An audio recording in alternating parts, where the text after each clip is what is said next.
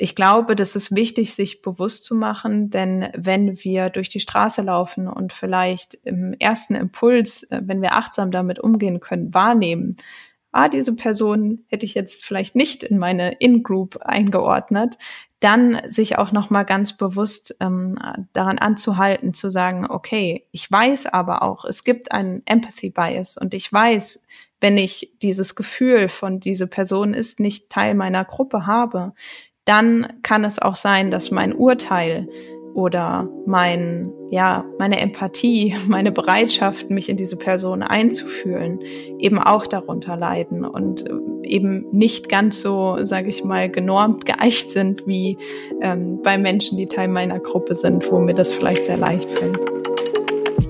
Ein Thema der letzten Jahre, das mich wirklich bewegt hat, ist strukturelle Diskriminierung und der Umgang damit als weißer, privilegierter Mann. Immer wieder merke ich, wie ich bei dem Thema verunsichert bin und ich trotz Workshops, Büchern und Gesprächen mit Betroffenen immer noch viele Fragezeichen habe. Deshalb freue ich mich riesig über mein Gespräch mit Luisa Elsig. Luisa ist Expertin für Diversity und bringt das Thema wie keine andere mit Achtsamkeit zusammen. Sie ist an der Heinrich-Heine-Universität tätig, arbeitet als Coachin und spricht in ihrem Podcast Mindful Rebellion über Achtsamkeit und gesellschaftliche Themen. Luisa ist Teil des Kollektivs von WeVolve und unterstützt mit uns Unternehmen mit Coachings, Trainings und Beratung. Besonders beeindruckt hat mich, wie Luisa ihre eigenen Denkmuster, Glaubenssätze und Vorurteile reflektiert und mit innerer Arbeit versucht, immer häufiger entsprechend ihrer Werte zu handeln. Mein Name ist Daniel Rieber und du hörst auf der Suche nach dem Hier und Jetzt. Luisa, richtig schön, dass wir es geschafft haben. Wir haben uns das schon ähm, seit Monaten vorgenommen und jetzt ist es endlich soweit. Und ich freue mich äh, auf das Gespräch heute, auf das Thema. Ähm, freue mich darauf, noch mehr über dich zu erfahren. Und würde gerne anfangen mit der Frage, wie kommst du heute an? Ja, danke dir erstmal dafür, dass ich hier mit dir sprechen darf in deinem Podcast. Ich freue mich total auf unseren Austausch und ähm, ich merke, es ist Montagmorgen. Es fehlt noch so ein bisschen mhm. der Schwung, aber ähm, ich bin mir sicher, jetzt im Laufe des Gesprächs kommt er auf jeden Fall. Ich habe gerade ähm, bevor wir gestartet sind, haben wir also einen Moment der Stille gehabt. Und ich habe wahrgenommen, dass ich äh, richtig nervös bin. Und das ist so eine Mischung aus Vorfreude und Lust auf den Podcast und auf das Thema. Und aber auch ähm, ein Respekt. Ein Respekt davor, dass es ein wichtiges Thema ist, aber auch ein sehr sensibles Thema. Und äh, ich freue mich, dass ich dich an der Seite habe, ähm, als Expertin, die sich sehr intensiv damit beschäftigt. Und merke, dass es wirklich so ein, so ein so ein Wunsch ist von mir schon länger, äh, das Thema hier auch in den Podcast zu bringen. Und ich hoffe auch, dass das erst der Anfang ist und dass ja, es noch viele Möglichkeiten gibt, darüber zu sprechen. Schön. Lass mal gleich reinspringen. Und zwar ähm, wird mich interessieren, was so deine persönliche Motivation bist. Also du bist ja im ähm, Bereich Diversity äh, an der Heinrich-Heine-Universität in Düsseldorf tätig. Du hast einen Podcast zu dem Thema Achtsamkeit und gesellschaftliche Gerechtigkeit, Mindful Rebellion, da sprechen wir auch später noch drüber. Und ähm, bist Coachin und wir arbeiten ja auch schon seit einem halben Jahr zusammen im Rahmen unseres Revolve-Kollektivs, wo es auch darum geht, wie können wir Diversität, Equity, Inclusion, achtsamkeitsbasiert in Unternehmen bringen. Und ja, was, was ist, was ist so dein Feuer? Wo kommt es her? Ja, danke dir für die schöne Frage zum Einstieg. Ähm, ich glaube, mein Feuer kommt von der Frage nach Zugehörigkeit. Also so dieses, mhm. was bringt uns dazu, uns zugehörig zu fühlen und gerade auch diejenigen, die vielleicht aus unterschiedlichen Gründen sich nicht zugehörig fühlen, wie können wir sie auf der einen Seite empowern, mm, um auch für sich einzutreten, um den eigenen Platz einzufordern und wie können wir auf der anderen Seite aber auch Räume schaffen, in denen alle Menschen unabhängig von ihren Hintergründen, unabhängig von ihren Merkmalen sich zugehörig fühlen können. Und ja, das ist der Grund, weswegen ich an der Station sozusagen gelandet bin, wo ich jetzt bin. Und natürlich auf der einen Seite persönliche Erfahrungen haben mich mit dem Thema in Berührung gebracht, auf der anderen Seite aber immer auch das Interesse, auf dieser Makroebene zu schauen, so was, was bringt Menschen zusammen, unabhängig von ihren mhm jeweiligen Hintergründen oder Einstellungen. Also gibt es bei dir immer diese persönliche, individuelle Ebene und dann aber auch groß gedacht, was heißt das für die Gesellschaft? Genau, auf jeden Fall. Und ich glaube, das ist ganz, ganz wichtig, auch immer mit zusammenzudenken, weil letzten Endes ist Gesellschaft natürlich was, was für viele erstmal weit weg wirkt. Aber auf mhm. der anderen Seite sind wir halt alle Teil von Gesellschaft. Und ich glaube, da haben wir eben auch alle eine Verantwortung irgendwo, die wir auch wahrnehmen können, um Gesellschaft zu gestalten und eine offenere Gesellschaft auch zu gestalten. Ja. Das, das Gefühl von Zugehörigkeit ist ja ein Gefühl, was wir alle kennen was ja auch eines der Grundbedürfnisse ist der Menschen. Und wenn wir über dieses Themenbereich Diversität sprechen, dann gibt es ja wirklich so eine Abstufung von Zugehörigkeit über Diskriminierung bis hin zu ähm, politischer Verfolgung, ähm, mhm. ja, anderen bedrohlichen Szenarien. Ähm, wie hast du deine, deine eigenen Erfahrungen auch gemacht? Wo sind auch ähm, Merkmale, wo du zu strukturell benachteiligten Gruppen gehört und wo du das auch im Alltag merkst? Hm. Also das sind ähm, für mich in meinem Leben gar nicht mal so Dinge gewesen, die ich direkt gemerkt habe, sondern die ich ja. Mhm. auch im Laufe meines Studiums, ne, ich habe ja auch Friedens- und Konfliktforschung studiert und Politikwissenschaften studiert und habe mich da dann natürlich noch mal ganz anders ähm, mit Diskriminierung auseinandergesetzt und dann gemerkt, ups, das betrifft mich ja auch selbst, teilweise gar nicht mhm. mal so, wie ich das vorher mir bewusst war. Aber ähm, ich bin aufgewachsen als ähm, ja, Frau of Color, Kind of Color sozusagen erstmal in einer, in einer weißen Familie ähm, auf dem Land, auf dem Dorf in Osthessen. Und habe da schon, also ich sag mal, ich war in einem Kindergarten, wo äh, zu der Zeit eben auch sehr viele ähm, noch Kinder von AmerikanerInnen dort waren, die eben dort stationiert waren, beispielsweise noch, ähm, aber auch eben ganz viele andere Gruppen. Und das war super divers. Und ich bin dann von dort, ähm, sind wir weggezogen in einen mhm. anderen Ort und äh, bin da dort in die Grundschule gekommen und war plötzlich, glaube ich, das einzige, oder es gab noch einen anderen äh, schwarzen Jungen auf der Schule. Ähm, und da habe ich natürlich dann sehr, sehr schnell gelernt, auch beispielsweise, was diese Frage, woher kommst du, bedeutet. Also am Anfang habe ich das erstmal gar nicht verstanden und immer gesagt, so ja, aus dem und dem Ort. Dann hat meiner Mutter immer erzählt, so mhm. ja, die sind irgendwie komisch, die verstehen das nicht, die wissen nicht mal, wo der Ort ist, wo ich herkomme. Bis ich dann irgendwann gelernt habe, ach, die wollen eigentlich was ganz anderes wissen, nämlich gar nicht, wo ich herkomme, sondern wo meine Eltern herkommen. Und ähm, wie schnell sich dann beispielsweise auch die Antwort verändert hat, nämlich mein Vater mhm. ist Puerto Ricaner. Und ähm, ja, das ist äh, so eine der ersten Erfahrungen, die ich gemacht habe.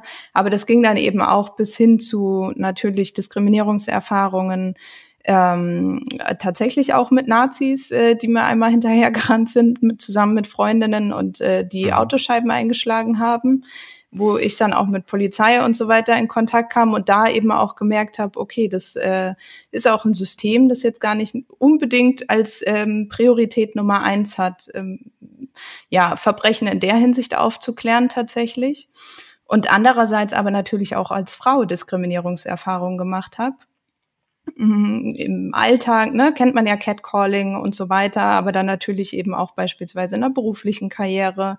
Auf der anderen Seite war ich aber auch in einer Familie beispielsweise, die jetzt, ähm, wo ich die erste war, die studiert hat, wo jetzt nicht irgendwie jedes Jahr ein Urlaub angesagt war. Also von daher gesehen auch das Thema mh, hm, ja Klassismus dann eben auch für mich immer mehr mhm. reflektiert habe und das beispielsweise dann erst im Studium verstanden habe, was das überhaupt mit mir macht. Und natürlich sind es ja alles Diskriminierungsformen, die jetzt nicht nur für sich stehen, sondern als Individuum passt man ja in ganz viele Boxen, auch wenn man das immer gar nicht so auf dem Schirm hat. Aber ähm, da habe ich dann eben auch gemerkt, so okay, dieses Zusammenwirken von unterschiedlichen Formen, das schafft eben auch ganz individuelle Ergebnisse und Erfahrungen dann. Also von daher gesehen habe ich da für mich sehr, sehr viel reflektieren dürfen und das hat mhm. meinen Weg natürlich auch sehr geprägt. Ich habe jetzt mehrere Merkmale rausgehört, die du angesprochen hast. Ähm, das erste Merkmal ist äh, Geschlecht, männlich, mhm. weiblich, divers, in deinem Fall dann weiblich. Ähm, die, das zweite Merkmal ist die Hautfarbe. Da hast mhm. du selber Woman of Color gesagt. Mhm. Ähm, was, wäre eine deutsche Übersetzung dafür farbig oder ist das äh, kein, kein gutes Wort dafür?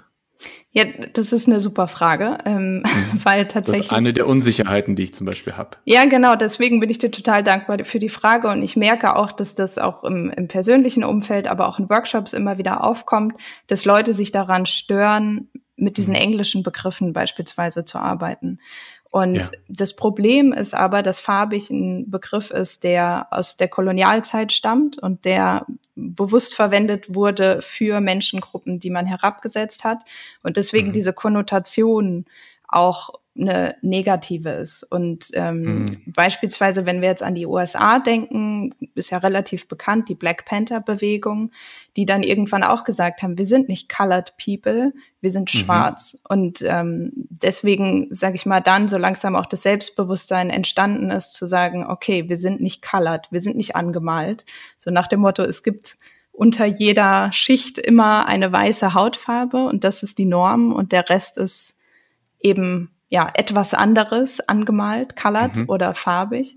Und dementsprechend verwenden wir in Deutschland inzwischen eben auch den Begriff of Color, wobei es da auch inzwischen ganz viele Diskussionen gibt über unterschiedlichste Begriffe, weil das natürlich auch ein Begriff ist, der aus der amerikanischen Geschichte kommt und wir natürlich hier auch nochmal eigene Prägungen haben und ganz unterschiedliche Einflüsse, auch kulturelle Einflüsse haben die da wichtig sind und die Diskriminierungsformen prägen. Nichtsdestotrotz ähm, aktuell würde ich sagen, ist Off-Color auf jeden Fall das, das Wort, das wir verwenden können.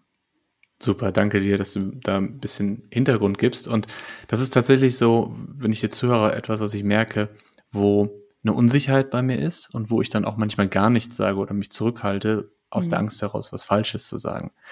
Und ich glaube, dass ähm, ja unsere Gesellschaft gerade im Wandel ist und mit der Gesellschaft auch die Sprache und dass da Unsicherheit ganz natürlich ist.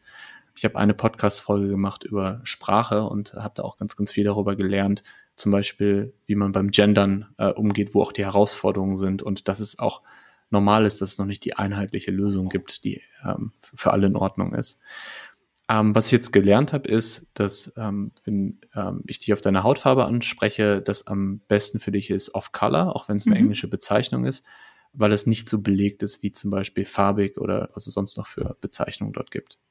Genau. Und, und es, ja.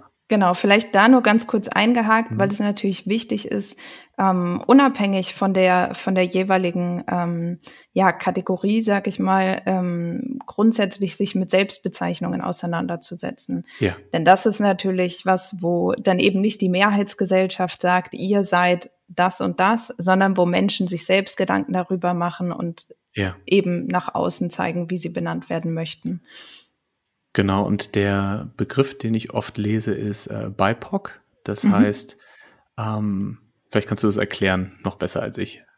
Genau, also ähm, das ist ein Wort, das sich aus unterschiedlichen Begriffen zusammensetzt, also quasi eine Abkürzung. Und zwar das B steht für Black, also einmal mhm. der Begriff vielleicht Black Indigenous People of Color.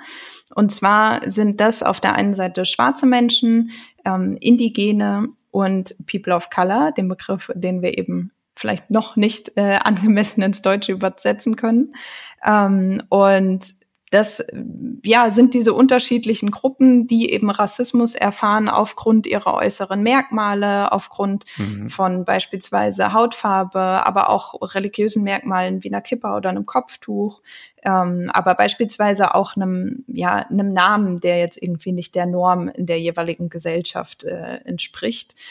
Und ähm, genau, das fasst die Gruppe ganz gut zusammen, die eben Rassismus aufgrund dieser Merkmale er, ja, erfährt. Und ähm, was vorher ja immer für Begriffe im Raum standen, waren Begriffe wie Menschen oder immer noch im Raum stehen Menschen mit Migrationshintergrund. Und mhm. ich finde die allein schon nicht hilfreich, weil sie gar nicht erfassen, wer beispielsweise von Rassismus betroffen ist. Denn die mhm. Person, die aus den Niederlanden oder Österreich nach Deutschland migriert ist, eine weiße Haut hat äh, oder weiß ist und eine helle Haut hat und ähm, weiß ich nicht, sonst jetzt irgendwie keinen auffälligen Namen oder ähm, mhm. religiöse Merkmale an sich trägt, die erfährt keinen Rassismus. Und ähm, die Gruppe von denen nochmal zu trennen und da das Phänomen einerseits besser beschreiben zu können, andererseits aber eben auch beschreiben zu können, was es mit den Menschen macht, das finde ich ganz, ganz wichtig. Und deswegen wichtig, eben auch die Begriffe zu kennen.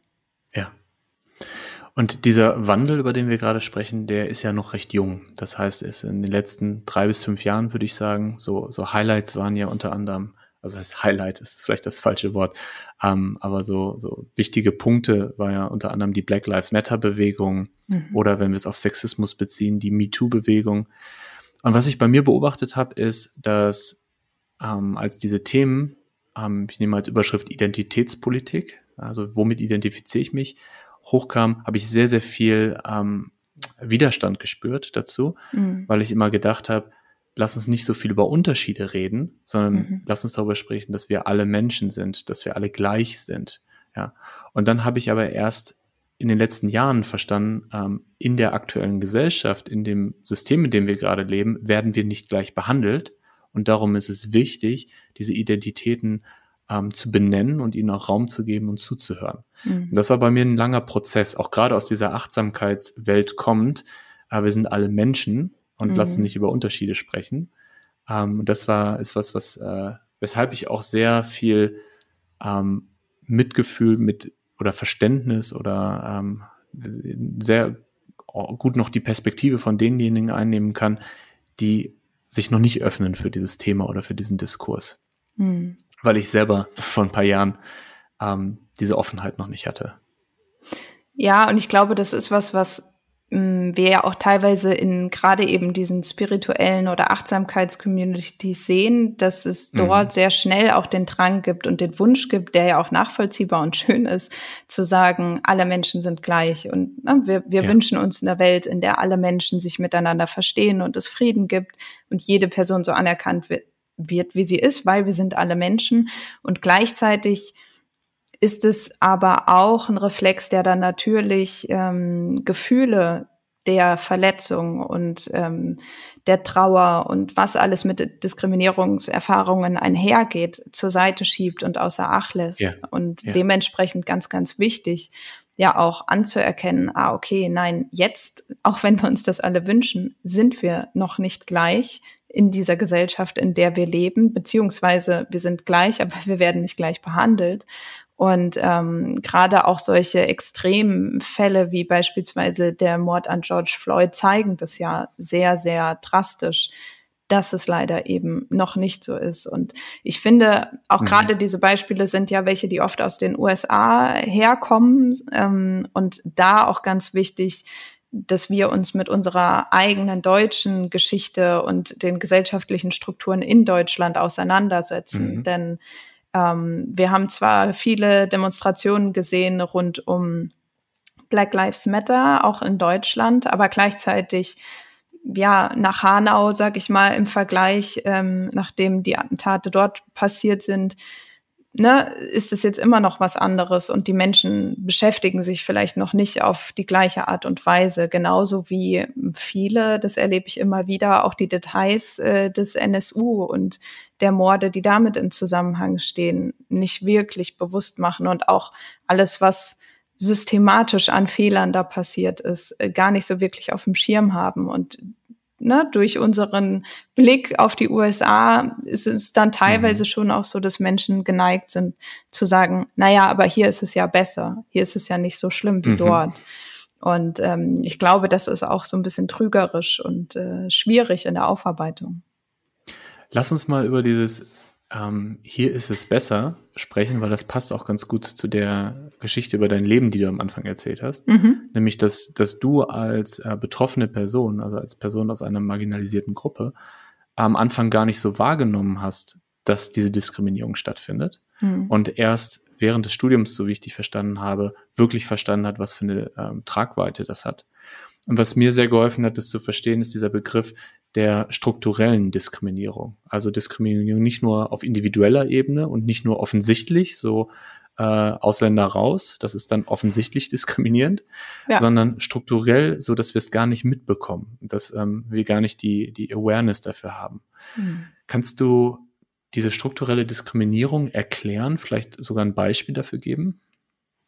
Ja, also die strukturelle Diskriminierung ist ja was, ähm, das häufig unsichtbar bleibt und sich eben mhm. beschreiben lässt als sowas wie der Nährboden, der dann auch zu individueller Diskriminierung führt. Denn ich habe ja vorhin schon von Norm gesprochen und es gibt in, in jeder Gesellschaft, aber eben auch in unserer Gesellschaft bestimmte Vorstellungen davon, was ist die Norm oder was ist normal. Mhm. Und manchmal sind es eben Dinge, die wir gar nicht so aussprechen, die aber trotzdem in der Mehrheit der Köpfe trotzdem leben. Und ähm, das kann beispielsweise sein, wie der normale Deutsche oder die normale Deutsche aussieht. Ähm, da denken nicht nur in Deutschland, auch außerhalb von Deutschland, aber eben auch in Deutschland viele Menschen an, äh, weiß ich nicht, eine blonde Frau oder einen blonden Mann, ähm, eben mit heller mhm. Haut, vielleicht hellen Augen, also blauen Augen vielleicht auch. Und machen sich aber teilweise gar nicht bewusst, dass erstens Deutschland schon immer ein super diverses Land war und teilweise auch unsere historischen dunklen Momente, wie beispielsweise ähm, der Holocaust dazu beigetragen haben, dass es viel weniger Diversität in Deutschland gibt und dieses Bild mhm. eben sehr verbreitet ist. Ähm, aber zurück zur Frage, was ist strukturelle Diskriminierung? Das sind eben diese Vorstellungen, die uns erzählen, was die Norm ist auf der einen Seite. Mhm. Und ähm, das ist beispielsweise auch der Fall ähm, bei stereotypen Rollenzuschreibungen. Und das denken jetzt vielleicht viele, na ja, das ist ja heutzutage schon nicht mehr so schlimm, wie das früher war. Früher war das beispielsweise auch gesetzlich noch ganz anders geregelt, dass, ähm, weiß ich nicht, vor Jahrzehnten die Frau den Mann fragen musste, ob sie arbeiten gehen darf. Das haben wir jetzt so heute nicht mehr. Gleichzeitig haben wir einerseits bei vielen ähm, Frauen selbst intrinsisch sozusagen schon in sich ähm, die, das Gefühl, sie müssten bestimmte Care-Aufgaben übernehmen, also Dinge, die überhaupt nicht mehr hinterfragt werden, weil sie eine Norm mhm. sind. Und so dass wir heutzutage beispielsweise immer noch den Fall haben, dass die Mehrheit der Frauen in, in heterosexuellen Partnerschaften die Care-Aufgaben für beispielsweise Kinder oder kranke oder ältere Verwandte übernehmen und dadurch aber mit erheblichen Nachteilen in ihrer beruflichen Karriere und später auch im, in, bei der Rente beispielsweise zu rechnen haben. Und das wäre so ein Beispiel für strukturelle Diskriminierung, die sehr unsichtbar vonstatten geht und ähm, sich dann auf individuelle Ebene sozusagen niederbricht, aber eben ihren Nährboden in, in dieser Makroebene der Gesellschaft hat. Mhm. Was für mich in den letzten Jahren ein großer Aha-Moment war, ähm, war dieser Moment, in dem ich verstanden habe, dass ich privilegiert bin. Mhm. Äh, vor allem auch, wie privilegiert ich bin. Und das war ein ganz schön krasser ähm, ja, Moment oder ein interner Konflikt, den ich da hatte. Weil bis dahin habe ich allen Erfolg, den ich hatte, auf verschiedenen Ebenen, unter anderem auch beruflicher Erfolg, dahin attribuiert, dass ich viel gearbeitet habe, dass ich mich angestrengt habe, dass ich gute Entscheidungen getroffen habe. Und ähm, was mir aber dann im letzten Jahr bewusst geworden ist, ist, dass nicht alle Menschen die gleichen Startvoraussetzungen haben ähm, dass ich zum Beispiel, wenn ich einen äh, nicht deutsch klingenden Namen hätte, vielleicht die Wohnung gar nicht bekommen hätte oder im Bewerbungsverfahren für einen Job den Job gar nicht gar nicht eingeladen worden wäre. Mhm. Ähm, wenn ich eine körperliche Behinderung hätte, wie zum Beispiel ähm, dass ich blind bin oder dass ich äh, in einem Rollstuhl sitze, dass ich vielleicht ja bestimmte Türen sich gar nicht geöffnet hätten für mich. Und äh, können wir jetzt alle Merkmale durchgehen, ne? dass es äh, Frauen äh, definitiv in dieser sehr männlich äh, geprägten Arbeitswelt auch nicht so leicht haben wie, wie Männer. Ähm, und in dem Moment ist mir bewusst geworden, ja, ich habe viel gemacht und ich kann da auch stolz drauf sein, auf das, was ich gemacht habe, aber gleichzeitig brauche ich auch eine Demut dafür, dass andere vielleicht noch härter arbeiten müssen, dass andere noch mehr Glück brauchen und ähm, dass äh, ich diese Privilegien habe. Und dann kam ein ganz großes Fragezeichen nach dieser Erkenntnis, nämlich die Frage, wie gehe ich damit um? Mhm. Also wie gehe ich damit um, dass ich eher privilegiert bin als andere? Und wie sieht auch meine Rolle aus? Also wie kann ich ähm, in dieser Entwicklung, die gerade stattfindet, das Ganze unterstützen? Also zum Beispiel, wie ich jetzt versuche, in dem Podcast ähm, dir und damit dem Thema eine Plattform zu geben. Und vielleicht das noch, und dann bin ich gespannt auf deine Gedanken dazu. Ähm, Habe ich im letzten Jahr einen äh, Post auf LinkedIn geschrieben, ähm, wo es darum ging, dass ich diese Erkenntnis hatte, wie privilegiert ich bin. Und es gab richtig, richtig viele Diskussionen dazu. Ich verlinke das auch mal äh, in den Show Notes. Und ähm, danach ist sehr, sehr viel in meinem Leben passiert, dass mich Menschen angesprochen haben, dass ich äh, Bücher gelesen habe, dass ich äh, ja ähm, die Chance hatte, ganz, ganz viel zu lernen und merke, dass ich auch immer noch am Anfang stehe meiner Lernreise. Also es ist vor allen Dingen Demut, die dadurch entstanden ist bei mir. Schön. Dankeschön fürs Teilen. Das ist, ähm, finde ich, eine total wichtige Erkenntnis und ja auch eine, die die die meisten, gehe ich mal davon aus, von uns ähm, tatsächlich ab einem gewissen Punkt im besten Fall haben, weil mhm. wir alle auf irgendeine Art und Weise privilegiert sind in bestimmter Hinsicht. Und selbst wenn Menschen beispielsweise in ähm, weiß ich nicht, einer Familie aufwachsen, wo nicht so viel Geld da war, haben sie vielleicht trotzdem sehr viel Liebe und Zuneigung von ihren Eltern erfahren. Auch das ist ja ein Privileg, das leider nicht selbstverständlich ist. Ähm, und gleichzeitig habe ich mal ähm, ein ganz tolles ähm, Zitat von Peggy McIntosh, ich weiß nicht, ob dir der Name was sagt, gelesen. Das ist eine äh, feministische Aktivistin, die vor allen Dingen mh, mm, so in den 70er, 80er Jahren sehr aktiv war in den USA und da eben auch einen Artikel geschrieben hat darüber, wie das für sie war, als sie gemerkt hat, dass sie weiß ist. Und dass mhm. sie, die sich immer eingesetzt hat, um ja, Männern ihre Privilegien bewusst zu machen und dafür zu kämpfen, dass Frauen gleichberechtigt sind und ähm, die gleichen Chancen haben, dass sie dann plötzlich gemerkt hat, hups, ich bin ja selbst auch auf eine andere Art und Weise privilegiert, nämlich dadurch, dass ich eine weiße Frau bin. Und mhm. hat sich eben genau die Frage gestellt, die du dir gestellt hast. Und was sie gesagt hat, ist eben, dass in unseren Gesellschaften, im Bildungssystem an, an keiner Stelle wir mit unseren Privilegien in Berührung kommen oder angeregt werden, darüber nachzudenken, auf welche Art und Weise wir privilegiert sind. Und mhm. dass wir, so wie du es eben auch beschrieben hast, häufig unsere Erfolge auf unsere Leistung zurückführen und andere Menschen aber dieses Privileg, ein Individuum zu sein, nicht haben.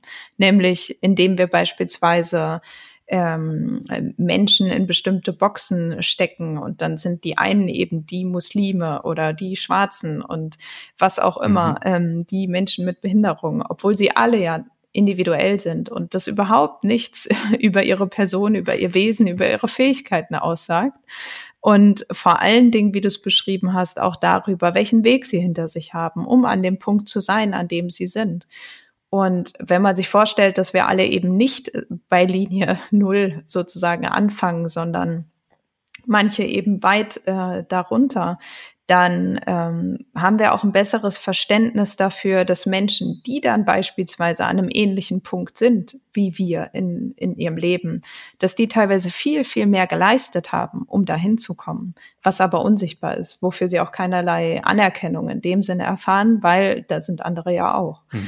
Und ich glaube, es ist wichtig, auf der einen Seite sich wirklich bewusst zu machen, welche Privilegien man selbst hat, aber mhm. sich auch damit aktiv zu beschäftigen, was es an Ungleichheitssystemen gibt in der Gesellschaft, in der wir leben und auch sich selbst, sage ich mal, ein Bewusstsein zu erarbeiten dafür, welche Wege andere Menschen hinter sich haben und sich eben auch damit auseinanderzusetzen, was wir als Norm ansehen, so selbstverständlich. Und das immer wieder zu, zu reflektieren und zu dekonstruieren. Ach, ich laufe durch die Straße und äh, sehe etwas, wo ich mir denke, naja, die ist aber nicht normal oder die verhält sich nicht normal oder mhm. was auch immer. Und dann vielleicht immer wieder mir die Frage zu stellen, ach, was ist denn eigentlich normal? Ist es mein Normal? Muss nicht das Normal von allen sein? Und ähm, auch vielleicht zu überlegen, wie gesagt, was, was trägt denn dazu bei, dass ich denke, dass das die Norm ist und mir bewusst auch mal andere Perspektiven einzuladen, indem ich beispielsweise mhm ähm, Bücher lese von AutorInnen of Color oder mit Behinderung, mich auseinandersetze und mit Menschen zuhöre, die betroffen sind und vor allen Dingen auch ganz, ganz wichtig, deren Erfahrungen stehen zu lassen. Denn leider ist es oft so, dass ähm, viele Menschen eine Meinung haben und glauben, dass sie gleich wäre mit ähm, dem Erfahrungshorizont sozusagen von Betroffenen.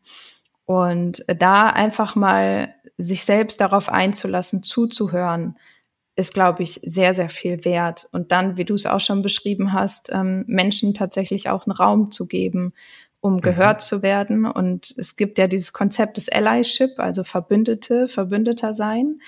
Ähm, und sich wirklich in dieser Rolle zu begreifen und zu sehen als Unterstützerin von jemandem und nicht als ich bin hier Person Nummer eins und ähm, setze mich in, in Szene, ins, ins Scheinwerferlicht, sondern eben bewusst zu sagen, okay, ich bin jetzt hier mal gerade nicht so wichtig, ich höre zu, ich gebe dir den Raum und ich trage aber vielleicht im Falle von, es können ja auch immer alle möglichen Reaktionen kommen, dazu bei, dass du hier weitestgehend sicher bist, wenn beispielsweise diskriminierende ähm, Begriffe fallen, wenn etwas Negatives geäußert wird, das verletzend sein kann, dass man dann wirklich auch couragiert einschreitet und sagt, hey, das mhm. ist nicht in Ordnung.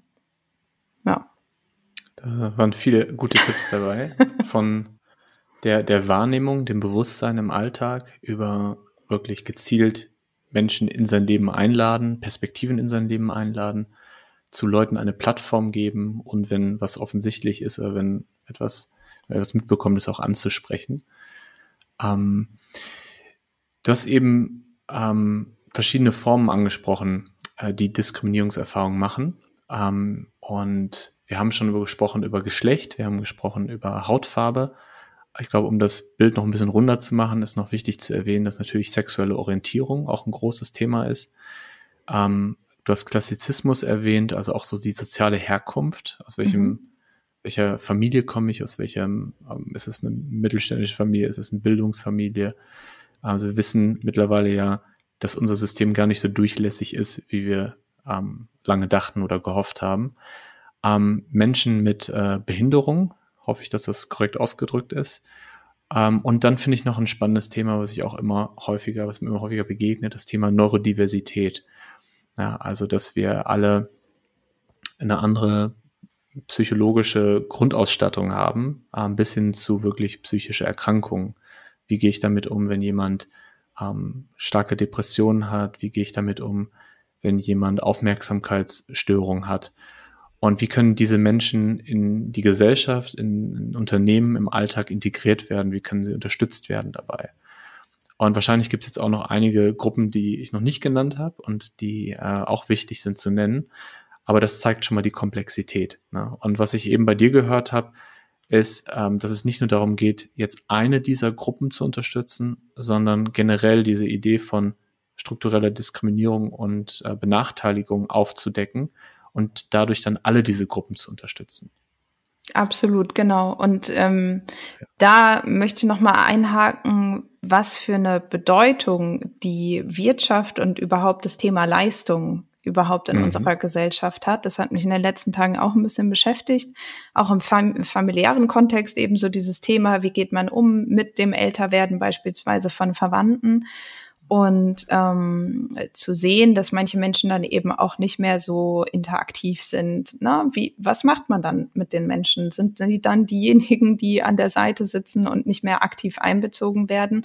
Und ich glaube, mhm. Das ist auch so in unserer Gesellschaft, dass wir beispielsweise mit dem Thema Alter so umgehen. Also das ja, sehen wir ja. nicht nur bei alten Menschen, sondern beispielsweise auch bei ähm, Eltern, die sich um ihre Kinder kümmern, um bei Menschen, die krank sind, also sei es chronische Erkrankung, sei es eine Behinderung, was auch immer, ähm, auch mentale Erkrankungen oder auch einfach Erschöpfungszustände, die bestimmt jede und jeder schon mal kennt auch teilweise ja nach einschneidenden Erlebnissen. Also alles Phasen, wo wir vielleicht als nicht mehr so leistungsfähig wahrgenommen werden, dass dass auch das etwas ist, was als nicht normal angesehen wird und die Norm eben mhm. ist.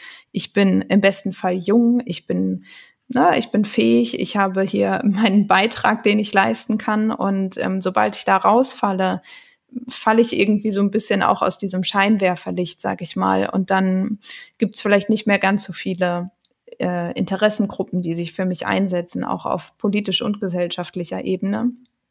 Und sich da eben auch bewusst zu machen, nur weil wir jetzt vielleicht gerade diejenigen sind, die privilegiert sind, ob wir uns damit auseinandersetzen wollen oder nicht, kann es aber auch uns passieren, dass wir irgendwann zu denjenigen gehören, die auch einen anderen Merkmalen oder in anderen Bereichen plötzlich zu den Nicht-Privilegierten gehören. Und das eben Absolut, auch was ja. ist, wo wir ja, was so ein fließender Prozess eben auch sein kann. Und da auch mal zu überlegen, in welcher Gesellschaft möchte ich leben. Gar nicht nur, weil das ein Thema ist für andere, die betroffen sind, sondern eben auch, weil das ein Thema ist, von dem auch ich irgendwann betroffen sein könnte. Also da eben auch wirklich zu reflektieren, hm, was ist normal und wie, wie möchte ich, dass es ist und was kann ich eben dazu beitragen. Weil, wie gesagt, wir sind alle Teil von Gesellschaft und wir haben eine Verantwortung. Lass uns mal das Thema Achtsamkeit einladen in das Gespräch. Ähm, es ist schon hier und da ein paar Mal gefallen und ähm, es ist ja auch ein Podcast, in dem Achtsamkeit eine wichtige Rolle spielt. Und was uns beide ähm, verbindet oder wo wir früh gemerkt haben, dass wir da eine ähnliche äh, Perspektive haben, ist, dass wir sehen, dass der Umgang mit Diversität, der Umgang mit Diskriminierung, auch der Umgang damit diskriminiert zu werden, ähm, dass Achtsamkeit da wirklich ein Schlüssel sein kann, ähm, um diese, dieses Bewusstsein zu entwickeln, um aber auch ähm, in die Handlung zu kommen und Dinge zu verändern.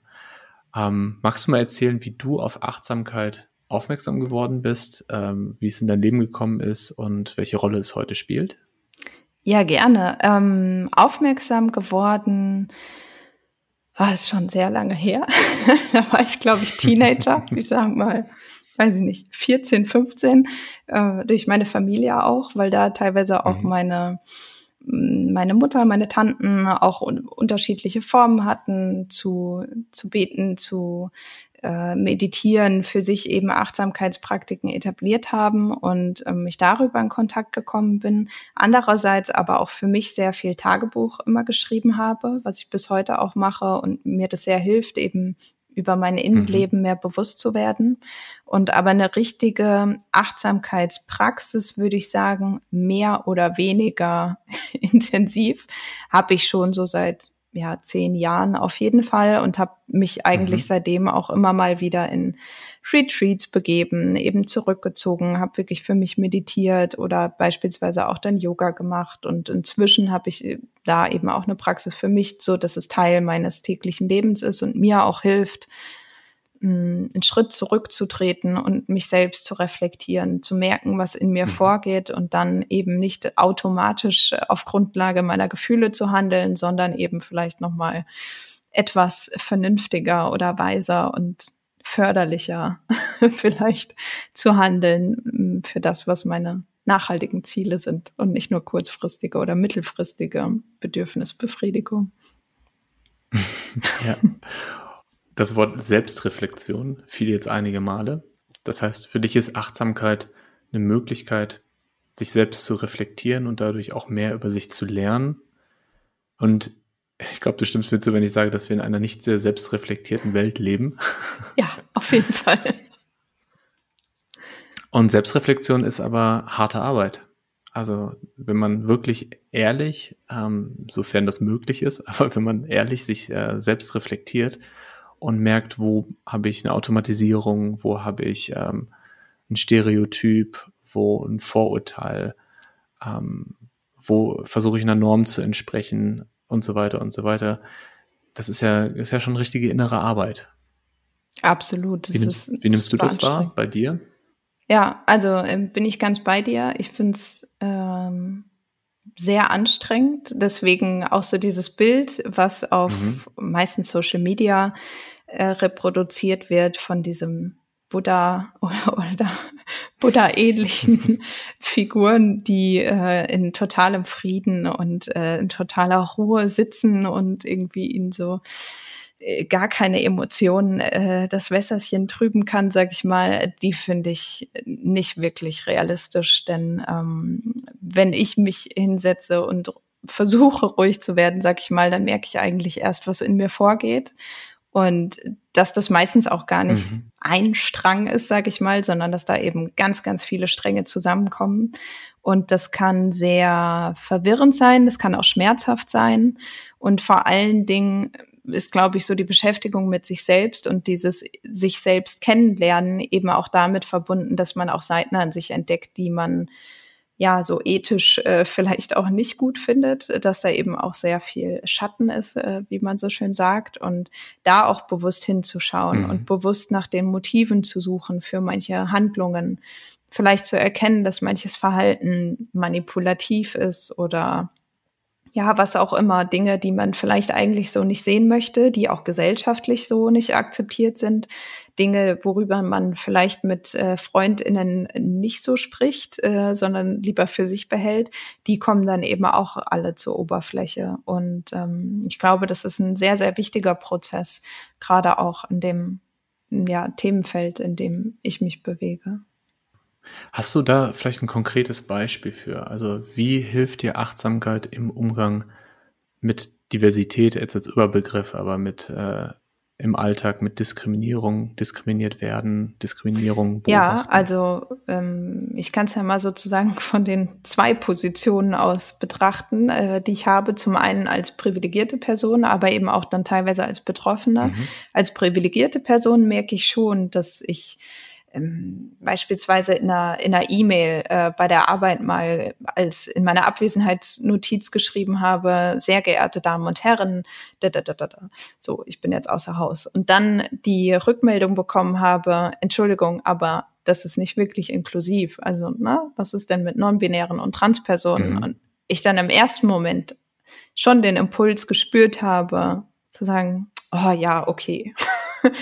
toll, ja, okay, jetzt habe ich da halt irgendwie einen Fehler gemacht und ähm, ist es jetzt wirklich so schlimm? Ich war ja nur einen Tag weg oder so. Ähm, das ganz ehrlich als ersten Impuls und dann aber diesen Impuls mhm. zu merken und eben nicht danach zu reagieren, sondern anzuerkennen, ja, ich habe da einen Fehler gemacht oder ich habe, was heißt einen Fehler gemacht, aber ich habe mich auf eine Art und Weise verhalten, ähm, wie ich es eigentlich nicht möchte, was meinen Werten nicht zuträglich ist, nämlich inklusiv mhm. zu handeln und ähm, alle Menschen auch wirklich einzubeziehen und das dann einfach zu ändern, ohne mich auch persönlich angegriffen zu fühlen. Denn dieser erste Impuls, ist häufig, zumindest meiner Beobachtung nach, mm, ein Ego-Impuls, nenne ich es jetzt mal.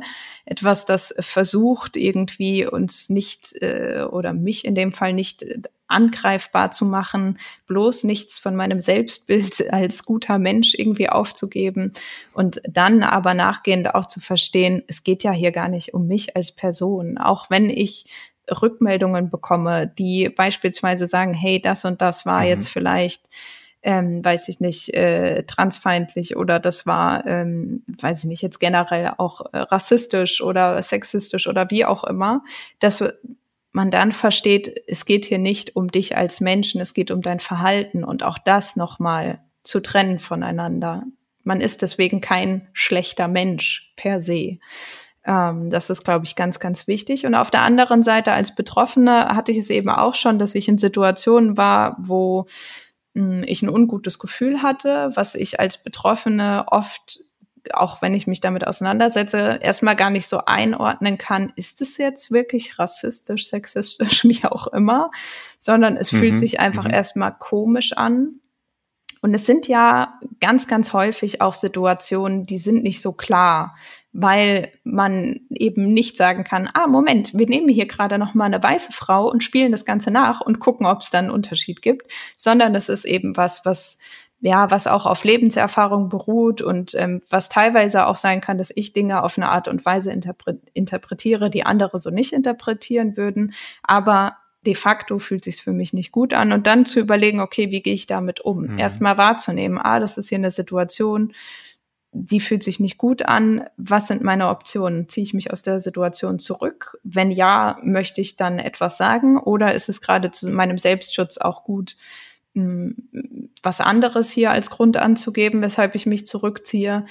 Hm, also auch da eben bewusst zu überlegen, welche Strategien fahre ich jetzt und da auch Selbstfürsorge zu betreiben. Das äh, finde ich Achtsamkeit in dem Kontext auch ganz, ganz hilfreich und wichtig.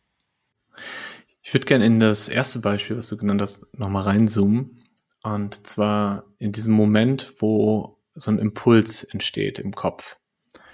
Und das ist was, was ich auch sehr gut kenne, natürlich, wie wir alle, ähm, was ich aber auch mit gestiegener Achtsamkeit äh, noch intensiver wahrnehme. Und was ich häufig beobachte ist, weiß nicht, einfaches Beispiel, ich gehe in die U-Bahn und sehe eine Person und es kommt sofort ein Gedanke hoch. Also so ein Gedanke wie, ähm, ah, da setzt du dich mal nicht daneben. Oder ah, wie sieht die Person denn aus oder so. Und ich habe mich äh, lange Zeit dann schlecht gefühlt für diese Gedanken und habe gedacht, ich bin ein schlechter Mensch, weil ich so denke. Und meine Achtsamkeits- und Meditationspraxis hat mir dabei geholfen zu verstehen, dass ich nicht diese Impulse bin, sondern ich bin dann derjenige, der entscheidet, wie gehe ich damit um. Also welches Verhalten leite ich daraus ab. Und dass diese Impulse, wenn man sich das neurowissenschaftlich anguckt, das sind ja Verknüpfungen im Gehirn, die entstehen durch Alltagserfahrung. Ähm, wenn ich zum Beispiel immer Werbung sehe ähm, oder wenn ich, äh, du hast ja auch von Normen gesprochen, wenn die Norm das ist, und das wird mir immer wieder ähm, vorgespielt, wird immer wieder repliziert in der Gesellschaft, im Kleinen, in Beziehungen, in der Schule, äh, ne, bis hin zu irgendwie im Fernsehen und in der Politik, dann kann ich das sehr gut nachvollziehen, dass das der erste Impuls ist, den mein Gehirn rausfeuert. Ähm, das heißt, mittlerweile ähm, bin ich dann nicht mehr dann wütend auf mich, sondern erstmal akzeptiere ich, dass dieser Gedanke da ist und bin neugierig, wo kommt der wohl her und treffe dann äh, eine bewusste Entscheidung, wo ich auch die Verantwortung für trage. Und das ist so diese innere Arbeit, die ähm, mir dabei hilft, noch besser zu verstehen, was für Gedankenmuster ich und wahrscheinlich auch wir kollektiv haben. Absolut. Und ich finde es ja. ganz, ganz wichtig, dass du eben auch diese ähm, ja, biologische, neurowissenschaftliche Grundlage eben mit anführst, weil es sind eben auch Dinge, es sind Denkweisen und Prägungen, die wir eben nicht seit gestern haben, sondern die wir ähm, aus teilweise eben auch guten Gründen schon sehr, sehr lange haben als Menschen, die wir sind. Und ähm, mhm. manche davon haben eben ihren Ursprung in, in Biologie, sag ich jetzt mal, ähm, und in der Art und Weise, wie unser Gehirn funktioniert und andere, auch in der soziologische Gründe sozusagen, und andere ähm, sind dann eben nochmal gesellschaftlich, wie du es genannt hast, ne? diese Bilder, die ständig reproduziert werden, auch beispielsweise Dinge, die wir in der mhm. Schule lernen, an der Uni lernen, sind ja auch ganz, ganz selten irgendwie in Hinblick auf Diversity wirklich reflektiert. Das heißt, da lernen wir auch von Institutionen, mhm. die wir als Autoritäten anerkennen zu diesem Zeitpunkt und äh, hinterfragen da oft gar nicht, was wir dort beigebracht bekommen. Und ich glaube, das ist ganz wichtig, sich das wirklich bewusst zu machen, dass dieses komplette System darauf ausgerichtet ist, dass wir so denken. Und dass es deswegen sich auch so anstrengend oft anfühlt, dagegen irgendwie vorzugehen und da die Haltung zu verändern und zu sagen, okay, ich bin deswegen kein böser Mensch, aber ich habe eine Verantwortung und ich kann dazu beitragen, dieses System auch ein Stück weit zu verändern oder dazu beizutragen, dass Menschen, die in diesem System benachteiligt sind, sich zumindest mit mir besser fühlen und sicherer fühlen. Und dass ich das nicht unhinterfragt reproduziere. Ich glaube, das ist ganz wichtig, da mehr eine gewisse Haltung an den Tag zu legen und eben diese Haltung von Allyship, mhm. von ich möchte eine gute Verbündete, ein Verbündeter sein, an den Tag zu legen und sich zu etablieren, als in diesen Kategorien von ich bin ein guter Mensch, ich bin ein schlechter Mensch zu denken. Das ist, glaube ich, einfach in so einer komplexen Welt äh, generell nicht hilfreich. Ja. Wo wir gerade über die äh, neurobiologischen Vorgänge sprechen und darüber, warum es tatsächlich im Alltag ähm, so schwierig ist, wir beide haben uns im Vorgespräch auch über das Thema Empathie unterhalten und auch über den äh, Empathy Bias, denn äh, die Empathieverzerrung. Ähm, magst du da ein bisschen was zu erzählen, warum das Bewusstsein dafür, dass wir diesen Empathy Bias haben, ähm, so wichtig ist und wie uns das im Alltag helfen kann? Genau, ja, danke dir. Ich habe ja schon angesprochen, dass es eben auch soziologische Grundlagen dafür gibt, evolutionsbiologische Grundlagen dafür gibt, dass wir auf eine bestimmte Art und Weise denken. Und es ist für uns ähm, sehr viel leichter, Empathie und Mitgefühl zu entwickeln mit den Menschen, die wir als unserer Gruppe zugehörig empfinden. Und äh, diese Zugehörigkeit kann sich an verschiedenen Merkmalen festmachen. Das kann beispielsweise die Hautfarbe sein, das kann die Religion sein. Das heißt sichtbare, aber eben auch unsichtbare Merkmale, die dann eben dazu beitragen, dass wir irgendwie das Gefühl haben, die Person ist wie wir. Wir können uns leichter in diese Person hineinversetzen. Wir können eben auch beispielsweise leichter nachempfinden, ob oder wann diese Person Schmerz empfindet oder sich verletzt fühlt beispielsweise.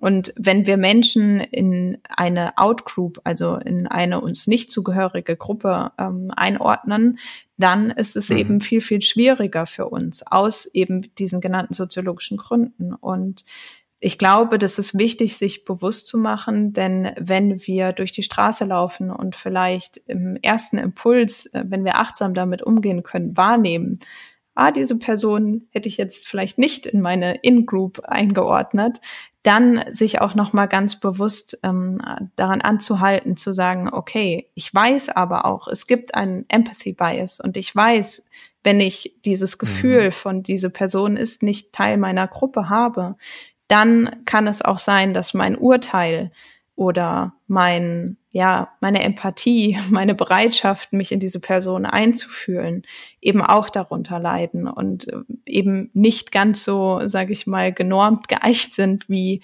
ähm, bei Menschen, die Teil meiner Gruppe sind, wo mir das vielleicht sehr leicht fällt. Das ähm, ist schon eine krasse Realisation, eine krasse ähm, Erkenntnis ähm, aus der Forschung. Und ich glaube, dass es auch noch nicht allen Menschen bewusst ist, dass wir zwar generell empathisch sind, die einen mehr, die anderen weniger, ähm, aber dass sich diese Empathie wirklich unterscheidet, je nachdem, ob ich mich mit einer anderen Person ähm, identifiziere, ob ich sie als Teil meiner Gruppe sehe. Und das hat mich auch ganz schön zum Nachdenken gebracht, ähm, diese Erkenntnis. Und was, was mir da hilft, ist dann Gemeinsamkeiten zu suchen. Also zu überlegen, was ist das, was uns beide verbindet und nicht, was ist das, was uns unterscheidet.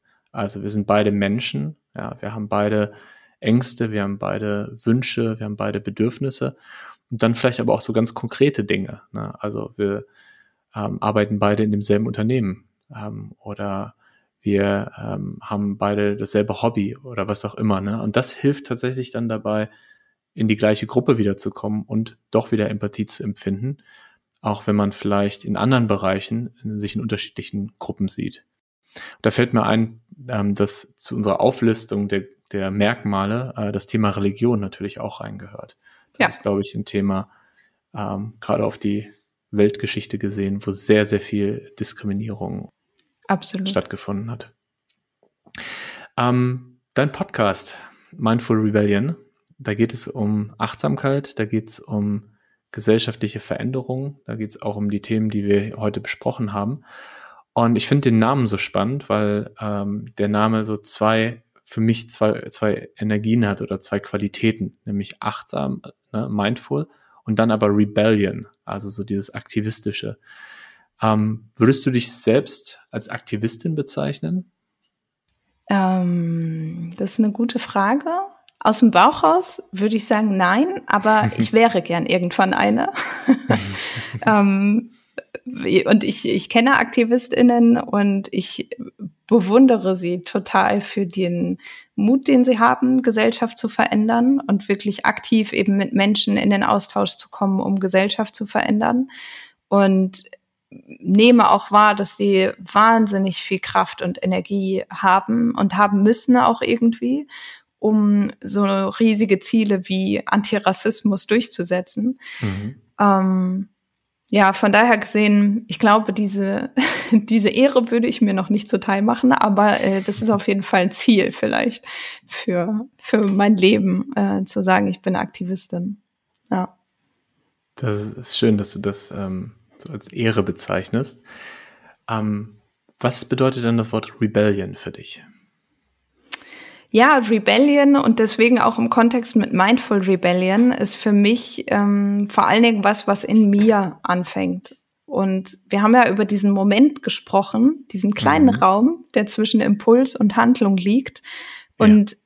das ist für mich dieser Mindful Rebellion Moment, zumindest potenziell, weil ich da nämlich mir bewusst werden kann, dass ich nicht handeln muss, wie ich vielleicht schon immer gehandelt habe, wie ich mein persönliches, aber auch gesellschaftlich geprägtes Muster erlernt habe und das automatisch immer abgefahren habe, sondern dass ich da aktiv sagen kann, stopp, so möchte ich nicht handeln, sondern eben nach mein, meinen Werten basiert handeln kann und mhm. ähm, mir da auch Selbstwirksamkeit wieder zurückhole und eben keinen Automatismus fahre. Ich finde die, die Verknüpfung von gesellschaftspolitischen Themen und Achtsamkeit so wichtig. Und wir haben ja eben schon darüber gesprochen, es gibt so ein öffentliches Bild von Achtsamkeit, so, ah, man fühlt sich immer wohl und alles ist weich und äh, man bewertet niemanden und alles ist äh, super. Und dann aber der Perspektive, die wir beide haben, nämlich, dass Achtsamkeit wirklich innere Arbeit ist, dass Achtsamkeit Selbstführung bedeutet, dass es bedeutet, ähm, Selbstverantwortung für sein Handeln, für sein Denken zu übernehmen und damit dann auch bei sich selbst anzufangen, aber damit dann auch eine gesellschaftliche Verantwortung zu übernehmen. Deshalb finde ich das ähm, einen guten Ansatz. Und ein Bereich, in dem Achtsamkeit auch ganz wichtig ist, ist der Bereich Unternehmen, ähm, mhm. wo auch sehr viel unbewusste, sehr viel Diskriminierung im, äh, im Schatten stattfindet. Und ich freue mich, dass wir gemeinsam, dass du uns da unterstützt als Teil unseres Kollektivs, jetzt schon mit Unternehmen arbeiten, um diese Themen Diversity, Equity, Inclusion ähm, wirklich auch strukturell in Unternehmen zu bringen und Kulturwandel dort zu betreiben. Und so auf Basis deiner Erfahrung, was würdest du Unternehmen empfehlen, wie sie mit diesem Thema umgehen? Weil es ja ein, ein Riesenthema, wo auch ganz viel gerade im Wandel ist. Und das macht es für Unternehmen natürlich total herausfordernd, dort eine Stellung zu beziehen und ähm, ja, eine klare Richtlinien zu haben. Was, was sind so hm. deine Gedanken dazu? Also ich glaube, auch da ist es ganz, ganz wichtig zu verstehen erstmal, dass kein Unternehmen frei ist von diskriminierenden Strukturen oder mhm. weil sie eben als Teil von Gesellschaft auch Teil sind dieser strukturellen Diskriminierung, die es eben gibt, ganz subtil und die Raum schafft für dann eben auch ähm, institutionelle oder individuelle Diskriminierung. Und das ist, glaube ich, schon mal so grundsätzlich das Wichtigste, dieses mhm. Bewusstsein. Ne? Und ich nehme nämlich schon auch wahr, dass es Unternehmen gibt, die so von sich aus erstmal so das Gefühl haben, nee, bei uns passiert nichts. Und häufig denken, es gibt keine Beschwerden. Und deshalb gibt es das Problem nicht. Äh, das greift leider sehr kurz. Und ich nehme auch im Kontext ähm, Hochschule beispielsweise wahr, da ist jetzt auch so ein langsames äh, Umdenken findet da statt und es gibt immer mehr Stellen im Bereich Antidiskriminierung oder auch Förderung von beispielsweise jetzt ähm, BIPOC-Studierenden wo dann plötzlich erstmal, sobald solche Stellen eingerichtet sind, es Meldungen gibt, wie viel Rassismus und wie viel Diskriminierung überhaupt in diesem in dieser Institution stattfindet. Mhm. Das heißt, äh, zu denken, ach, ich, es wird nichts an Beschwerden an mich herangetragen, deswegen gibt es kein Problem. Das ist äh, so das erste, wo man schon mal äh, gerne hinterfragen darf, ob das wirklich so ist. Ich finde, es gibt häufig ähm, gute Diversity-Trainings und ich finde es auch wichtig, dass da wirklich das gesamte Unternehmen sich erstmal Gedanken darüber macht, was sind die Grundlagen, wie sieht sowas überhaupt aus, ähm, so sage ich mal die Basics zu äh, Diversität und Antidiskriminierung dann auch zu lernen. Gleichzeitig sind es natürlich Dinge, die in jedem Unternehmen auch anders aussehen können. Mhm. Also beispielsweise ja. kann so eine ja, Diskriminierung stattfinden, eine indirekte Diskriminierung, wenn weiß ich nicht, Teammeetings äh, immer am Freitag stattfinden, wo aber beispielsweise ein Teil der Menschen gar nicht arbeitet, weil sie in Teilzeit arbeiten, was häufig eben auch eher Frauen betrifft, weil sie Care-Aufgaben noch mit übernehmen oder beispielsweise wichtige Team-Meetings, ähm, wo es dann vielleicht auch um strategische Fragen äh, geht, dass die in, in, weiß ich nicht, außerhalb des Unternehmens auch am Nachmittag oder am Abend stattfinden und dadurch dann wieder Leute ausgrenzen oder zu mehr Belastung für diese mhm. Personen führen. Also da auch wirklich zu überlegen, wie sieht sowas in meinem Unternehmen aus. Ich finde es super, wenn es anonyme Umfragen gibt. Es mhm. gibt viele Menschen, die glauben, ah, aus Datenschutzgründen ist das ganz, ganz schwierig. Es gibt aber ähm, inzwischen auch in sogar öffentlichen Einrichtungen Umfragen, ähm, die durchgeführt werden. Also da ist Datenschutz gar kein Problem darüber, was an Diskriminierung stattfindet, aber vielleicht auch im Unternehmen darüber, was Mitarbeitende sich wünschen, wie man Strukturen verändern kann. Und ich glaube, da gar nicht mal so stark im im Sinne von Diskriminierung zu denken. Da haben ja viele irgendwie jetzt, weiß ich nicht, sexistische äh, Übergriffe im Kopf oder rassistische Begriffe, sondern da wirklich auch zu verstehen, es sind häufig subtile, eben nicht auf den ersten Blick mhm. erkennbare Dynamiken, die zu Ausgrenzung führen und dafür ja dazu beitragen, dass Menschen sich ähm, herabgesetzt oder nicht so viel wert oder eben einfach auch nicht zugehörig fühlen. Und ich glaube, dass Unternehmen auch begreifen dürfen, dass wenn alle Menschen sich in diesem Unternehmen wirklich zugehörig fühlen, dass sich das dann auch in Zahlen bemerkbar macht und dass mhm. ein Team ganz anders arbeitet, wenn es wirklich diesen Teamgedanken hat und ähm, Diversität, das ist ja auch in Studien nachgewiesen, trägt dazu bei, dass Teams bessere Lösungen erarbeiten, dass sie wirtschaftlich erfolgreicher sind. Von daher gesehen lohnt es sich wirklich auch für Unternehmen dahin zu schauen. Ich bin dir gerade sehr dankbar, dass du diesen Aspekt noch reinbringst und auch so ein bisschen den, den Kreis unseres Gesprächs schließt, weil du hast ja auch angefangen, darüber zu sprechen, wie wichtig Zugehörigkeit ist. Und ähm, ich glaube auch, dass nachdem wir so viel über Diskriminierung und Herausforderungen gesprochen haben, auch wichtig am Ende nochmal zu betonen, dass Diversität ja ganz, ganz viele Vorteile mit sich bringt. Und wenn wir wirklich das Potenzial eines Unternehmens, das Potenzial einer Gesellschaft, das Potenzial einer, einer Menschheit nutzen wollen, dann äh, ist der einzige Weg, wirklich diese Diversität zu sehen und zu nutzen. Also die Vorteile, die daraus entstehen, dass Männer und Frauen zusammenarbeiten, die Vorteile, dass Menschen aus unterschiedlichen Kulturen zusammenarbeiten. Und ähm, zeigt ja auch die Forschung über kollektive Intelligenz, ja, dass kollektive Intelligenz vor allen Dingen Diversität auch benötigt. Und das finde ich einen schönen, schönen Abschluss und ein wichtiges, wichtige Perspektive nochmal. Ja, danke dir. Wir beide haben uns im Vorfeld ähm, ausgetauscht dazu, was so Bücher sind, die wir unbedingt empfehlen wollen, weil ich mir vorstellen kann, dass der eine oder die andere jetzt äh, Lust hat, da auch noch tiefer einzusteigen und natürlich äh, deinen Podcast abonniert, aber dann darüber hinaus vielleicht auch Lust hat, nochmal was zu lesen oder ein Hörbuch anzuhören. Und das werden wir in den Show Notes verlinken. Das ist, sind äh, fünf Bücher, die uns persönlich sehr wichtig sind. Und ja, gibt es was, was dir noch auf dem Herzen liegt zum Abschluss? Mm, vielleicht einfach nur noch wirklich die, den Wert zu begreifen für Unternehmen, für Gesellschaft, aber vor allen Dingen auch für sich ganz persönlich unterschiedliche mhm. Perspektiven einzuladen, weil es eben dazu beiträgt, dass wir wirklich die Welt aus anderen Augen sehen und dadurch unseren Horizont erweitern und eben ganz viele tolle neue Erkenntnisse eben auch gewinnen können. Ich merke gerade wieder, wie wichtig das Thema ist und wie viel ich noch dazu lernen kann. Und darum bin ich Luisa gerade sehr dankbar für ihre Zeit und ihre Perspektive. Wenn du gleich dranbleiben magst, dann hör doch mal in die Folge 39 mit Dr. Simone Borell rein. Wir sprechen über die Macht der Sprache und auch über das viel diskutierte Thema Gendern. Ansonsten bis zur nächsten Folge und bleib achtsam.